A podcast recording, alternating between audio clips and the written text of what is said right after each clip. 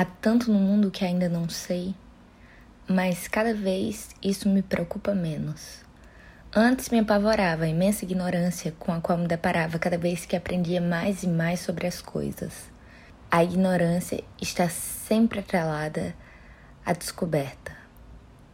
Só se sabe que não se conhece algo depois de tomar a consciência de que este algo existe e de que existe algo para além dele. A ignorância é um conhecimento ainda por vir. É uma falta, uma espécie de saudade do que ainda não se sabe. Eu antes vivia de saudade do que ainda não conhecia, e todas as coisas que me eram conscientes pareciam perder a importância quanto mais lhe sabia como se tudo o que eu soubesse perdesse o seu valor simplesmente por eu saber. Uma espécie de desvalorização do meu próprio saber. Hoje eu tento gostar mais do que sei, de gostar sem culpa do conhecimento, sobre as certas poucas coisas que sei e que, claro, ainda não são todas as coisas do mundo e talvez, com toda certeza, jamais venham a ser. Eu ainda não sei ler o destino nas nuvens ou em borras de café. Pouco sei sobre signos, sobretudo o meu próprio. Sei menos ainda sobre engenharia, construção de pontes móveis ou montagens de móveis. Não sei cozinhar mais do que três tipos de ovos. Nem conheço todas as histórias de mil e uma noites. Eu não sou Sherazade. Nem entendo muito sobre o universo, buracos negros, matéria escura ou os gases que habitam Mercúrio. Há muito do que não sei que me encanta, muito que ainda quero aprender. Só que cada vez mais tento entender que há tempo para tudo, inclusive que o tempo é escasso para se saber tudo. E a ansiedade de descobrir todas as coisas de uma vez só é uma pressa sem sentido. O tempo é limitado e incerto.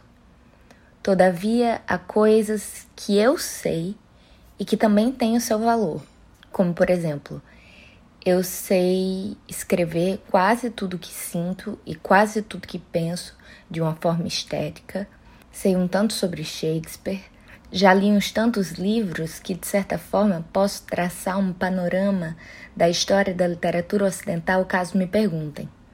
Sei também fazer amizade com animais, sobretudo cachorros, independente de serem de rua ou domésticos.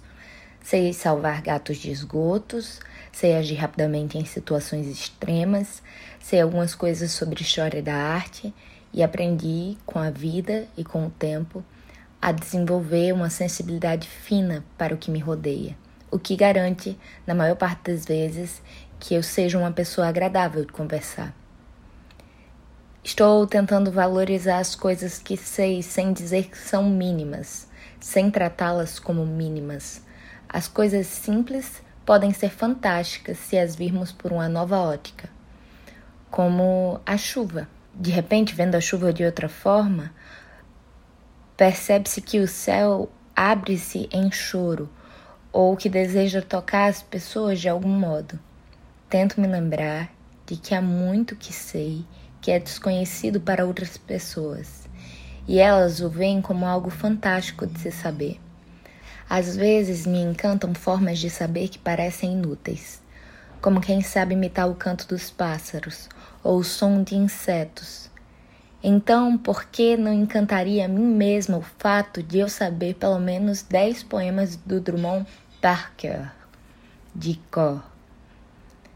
É preciso encantar-se novamente pelo que se sabe, como quando se estava a descobrir, quando era algo que ainda não se sabia.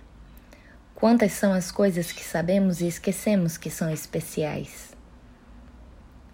Nada nos foi aprendido por natureza tudo deveria ser uma celebração. Então, celebremos os conhecimentos mínimos aprendidos pelo esforço do tempo e pela celebração da memória humana.